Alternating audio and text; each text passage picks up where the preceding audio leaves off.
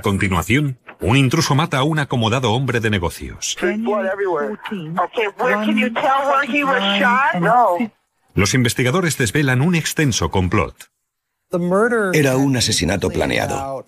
Había más gente que lo sabía y a la que habían invitado a participar. Amigos delatando a amigos. No he hecho nada. No parecía similar lo mucho que estaba implicado. Pero para atrapar al asesino debían identificar una sola prueba. Todos esos estudiantes estaban implicados y quizá lo hiciera uno.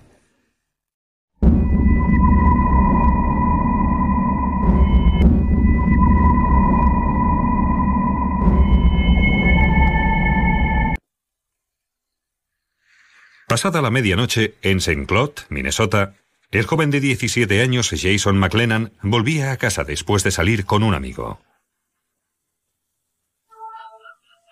Se duchó en el piso de abajo. Pero antes de acostarse, se acercó a la cocina para tomar un bocado. En la entrada, junto a la puerta principal, vio a su padre tumbado en el suelo, sangrando. Ayúdeme, han disparado a mi padre. Está en el suelo. Avisen a una ambulancia.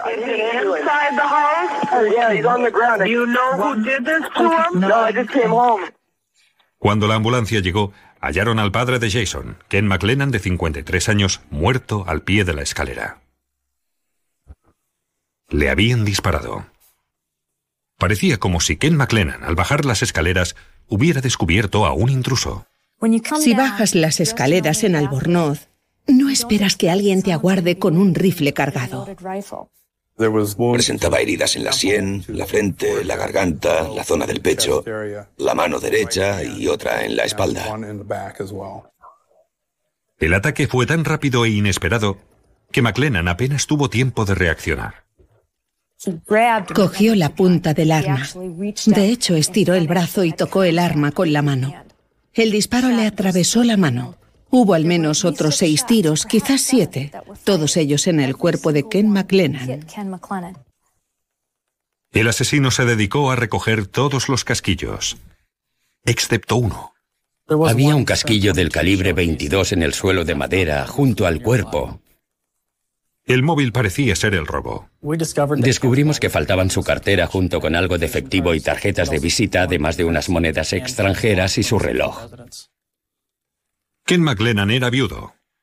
Como vicepresidente, a cargo de las ventas internacionales de una empresa de arte, viajaba a menudo y acababa de regresar de un viaje al extranjero. Se ganaba bien la vida. Tenía un patrimonio de más de un millón de dólares en cuanto a su seguro de vida y activos reales.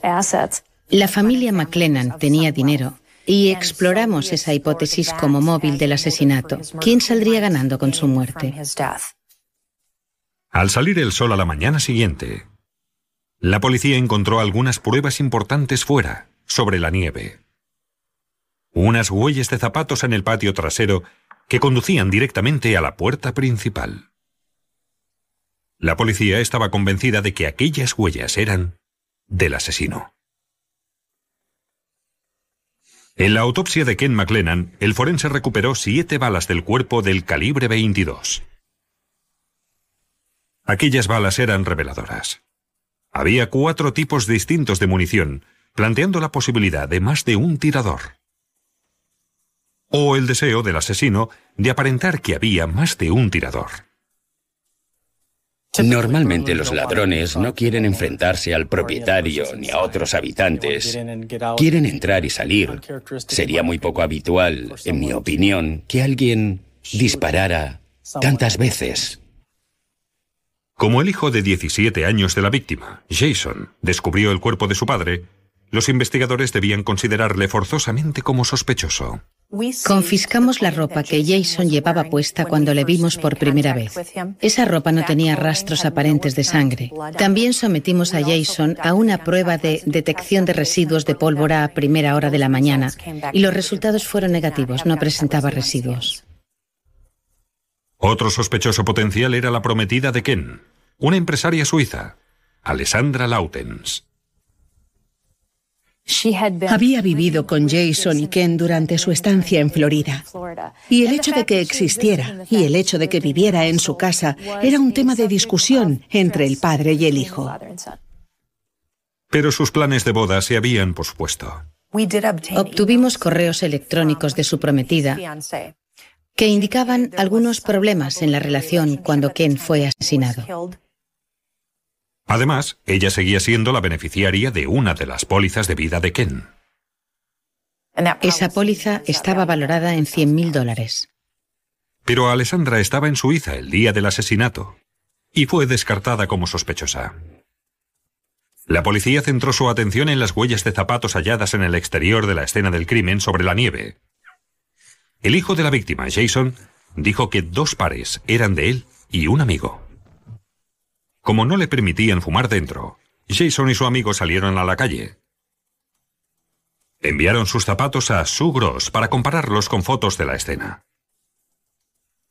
Pondré tinta en la suela del zapato y lo presionaré contra la lámina transparente de acetato.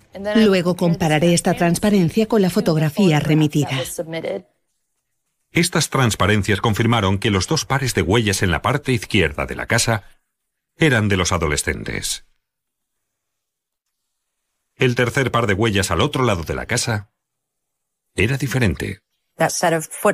Esas huellas rodeaban la casa hasta la puerta principal y no había otras que salieran de allí. La investigación se centró en el tercer grupo de huellas que rodeaban el lado opuesto de la casa. Las impresiones se procesaron con un programa informático llamado Buscador de Suelas, capaz de identificar el fabricante y el modelo de cualquier suela. Pudieron indicar que con seguridad esa impresión correspondía a zapatos de la marca Lux de Nueva York. La subsiguiente investigación reveló que había varias tiendas en St. Claude, Minnesota, donde se vendían esas botas, Lux, una marca popular en el mundo del hip hop. Más tarde, la policía recibió una pista de una fuente inesperada. Recibí la llamada del padre de una estudiante de la Escuela Superior Técnica Declaraba que su hija estaba muy alterada por unos detalles que le habían contado en la escuela aquel día sobre el asesinato. Era la historia de un extenso complot. Lloraba histérica y decía que tenía mucho miedo de lo que iba a contarnos. Mientras la policía investigaba la muerte de Ken McLennan, oyó rumores de que la relación con su hijo de 17 años, Jason, no era buena. Según los amigos, Ken había abandonado a la madre de Jason cuando estaba muriendo de cáncer. Y Jason estaba muy resentido. Sin entrar a valorar la relación entre Ken y su esposa, si la mujer se está muriendo, está mal que te largues a otro continente y no regreses en semanas, dejando a Jason, que debía tener 12 años, a cargo de su madre moribunda. Según parece, esos acontecimientos le cambiaron. Se volvió más conflictivo, empezó a tener problemas en la escuela. Tras morir su esposa, Ken continuó viajando mucho por trabajo. Había historias sobre Jason solo durante semanas, sin prácticamente nada en la nevera y sin tener dinero.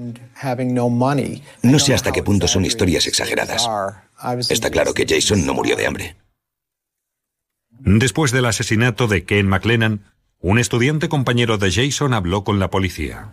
Al menos había pedido a otro compañero del instituto que le proporcionara un arma. Varios estudiantes lo sabían. El informante declaró que Jason había pedido a varias personas que lo ayudaran a matar a su padre, pero todas ellas se negaron. No creían que iba a suceder de verdad. Otros parecían estar tan en su mundo feliz que nada era real de todos modos, o improbable que pasara. El informante explicó que un amigo, Matt Moller, aceptó ayudarle a conseguir el arma a cambio de dinero. Matt era un chico normal que quedó omnubilado por el dinero, omnubilado por las posibilidades. Cuando un niño rico te dice, puedes formar parte de mi vida, tendrás una casa grande y bonita, un coche bonito, tu vida será diferente si me ayudas. Así se enganchó. La policía encontró un rifle del calibre 22 en el cuarto de Matt, que confiscó y mandó a balística. Allí, Kurt Molin comprobó el rifle de Moller en un depósito de agua. Disparo dentro y las balas entran en el agua y descienden, caen lentamente hasta el fondo, y luego las aspiro con una manguera. Cogió las balas disparadas de prueba y las comparó con las recuperadas del cuerpo de McLennan.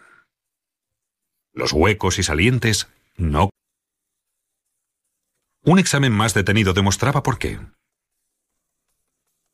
Un baroscopio, un magnificador de fibra óptica, reveló una serie de mellas insólitas en el interior del cañón del arma. Las rascadas parecían ser recientes. Y por recientes me refiero a que tenían un color plateado. Habían rayado la capa de azul aplicada en fábrica. Alguien había rascado el interior del cañón para poder falsear los análisis balísticos. Por eso, el siguiente paso fue comprobar los casquillos de la escena del crimen con los de los disparos de la prueba, observando las marcas únicas que hace la aguja de percusión sobre la bala. Eran idénticas. Además, dentro del cañón había una pequeña gota de sangre. Los análisis de ADN revelaron que la sangre era de Ken McLennan. Tenía sentido, basándonos en la herida de la mano, que el señor McLennan había agarrado el arma antes de que le dispararan. Debido al contacto con la mano, un poco de sangre impregnó el interior del cañón del rifle. Confrontado con estas pruebas, Matt Moller admitió su implicación, pero insistió en que Jason McLennan era el asesino. He tried talking me into going and killing him because they knew he'd be the top suspect. But I couldn't do it, so I told him I was man, keep doing it. And then he just like, okay, fine. He took the gun from me and said, go wait out. Uh, Matt declaró haber oído los disparos. Jason volvió al coche, le devolvió el arma y entonces se fue a casa.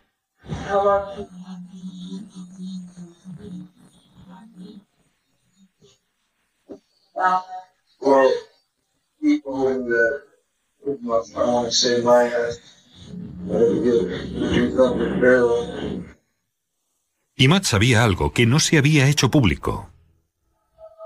El uso de cuatro tipos distintos de balas del calibre 22. Uno de los aspectos del que hablaron fue el uso de diferentes tipos de munición, de modo que si encontraban residuos de pólvora durante la investigación, fuera difícil relacionarlos con este rifle. Matt declaró que Jason le había dado mil dólares para usar el arma.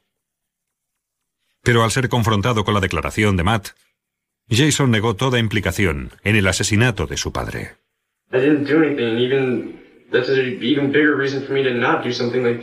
Even though the fact that I loved my dad.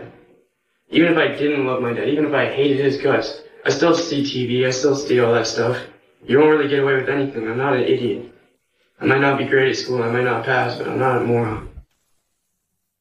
Jason se aferraba a su versión, que al salir de la ducha encontró a su padre muerto en el vestíbulo. Insistió que no tenía ni idea de quién lo había matado. La policía tenía dos versiones de los hechos referentes al asesinato de Ken McLennan, pero no estaba segura de cuál era cierta. Sabíamos que los dos tenían motivos para mentir. Por eso debíamos hacerlo lo mejor posible para probar lo que había sucedido frente a lo que ellos decían que había sucedido. Cuando el asesinato de Ken McLennan salió en las noticias, algunos estudiantes del instituto local en St. Claude, Minnesota, llamaron a la policía diciendo que el hijo de la víctima, Jason, les había ofrecido dinero para ayudarle a matar a su padre. Uno de los estudiantes había estado en casa de McLennan semanas antes del homicidio. De hecho, Matt estaba en el vestíbulo de la residencia mientras Jason y este otro estudiante imitaban el ruido de disparos, bang, bang, cuando estaba claro que McLennan iba a entrar en la casa. Eso planteaba la posibilidad de que hubiera una tercera persona implicada en el asesinato. Nos preocupaba mucho pensar que todos aquellos estudiantes del instituto estuvieran implicados, que les pidiera ayuda y que uno de ellos accediera. La pista definitiva llegó cuando un estudiante condujo a la policía hasta unas pruebas incriminatorias. El día después del asesinato, un estudiante confesó saber dónde estaban las ropas con sangre que Jason llevaba puestas en el momento del asesinato. La policía halló la ropa exactamente donde el estudiante lo había indicado. Enterradas en la propiedad de los padres de Matt Moller. Había una camiseta roja de cuadros escoceses, unos vaqueros con un guante negro en el bolsillo, unos calcetines blancos. También había información de Ken McLennan, que incluía su cartera, unas tarjetas de visita y moneda extranjera. La ropa era de Jason McLennan. Los estudiantes le habían visto con ella el día del asesinato. Las pruebas de ADN determinaron que la sangre en la ropa pertenecía al padre de Jason. El hecho de que pudiéramos probar que aquellos vaqueros eran de Jason McLennan, con sangre de su padre en los bajos de una pernera, fue un momento extremadamente importante para la investigación. El guante ensangrentado aportó aún más datos. Los análisis de ADN en las células de la piel demostraban que Jason se lo había puesto. Y los científicos hallaron residuos de pólvora en el guante, de cuatro tipos diferentes de balas del calibre 22. Los resultados fueron muy importantes porque, además del residuo de pólvora detectado, se corroboró lo que Matt Moller había declarado sobre el uso de diferentes municiones. Eso parecía probar que Jason había disparado los tiros mortales. Pero los fiscales tenían un gran problema. Seguían sin identificar quién había dejado las huellas sobre la nieve, las que llevaban hasta la puerta principal de la escena del crimen. Sabíamos que varios chicos del instituto habían hablado del tema, que habían hablado del dinero que iban a ganar, que tendrían una vida de lujo. Y por ello invertimos tanto tiempo en averiguar de quién eran las otras huellas. Si había otro estudiante implicado, el abogado defensor podía plantear una posible duda razonable. Debíamos poder explicar al jurado de quién eran esas huellas. Así que los fiscales presionaron a Matt Moller recordándole que una condena por asesinato en primer grado significaba la cadena perpetua. Acordó declararse culpable de asesinato en segundo grado, a cambio de una reducción de condena. Matt luego admitió que los zapatos eran suyos, y los entregó a la policía tras haberlos escondido en su sótano. Dijo haber hecho las huellas en un intento de despistar a los investigadores. Las puse de lado para compararlas, observando los rasgos y el patrón general y el tamaño del zapato. Y aquel zapato se correspondía con las huellas de la escena. Los fiscales creen que el móvil del crimen fue el odio que Jason sentía por su padre. Jason le culpaba por haber abandonado a su madre mientras moría de cáncer. Jason además quería el dinero de su padre. El patrimonio de Ken estaba valorado en un millón y medio o un millón cuatrocientos mil dólares. Y Jason quería recoger los beneficios. La noche del asesinato, Ken McLennan regresaba a casa de un viaje de negocios y se acostó nada más llegar. Jason y Matt aguardaron fuera hasta que se durmió.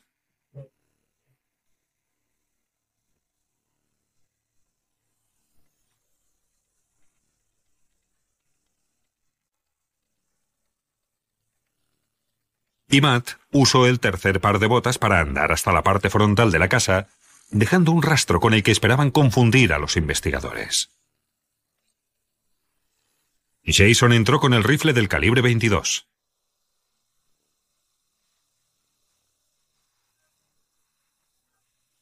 Matt llamó al timbre de la casa.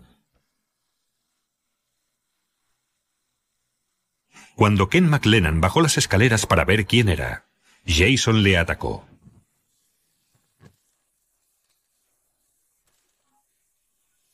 Ken agarró el cañón del rifle, pero era demasiado tarde, y Jason disparó siete veces, matando a su padre al instante.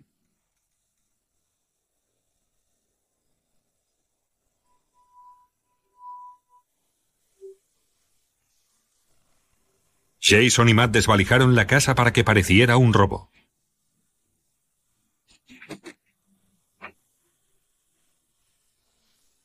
Recogieron los casquillos gastados, pero sin querer, olvidaron uno.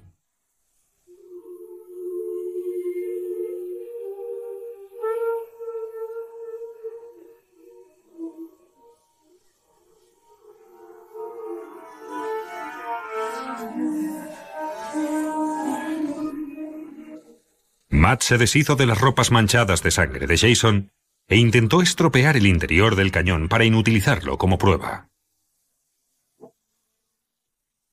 Pero la sangre de Ken McLennan en el interior del cañón y el casquillo de la escena fueron pruebas suficientes durante el juicio.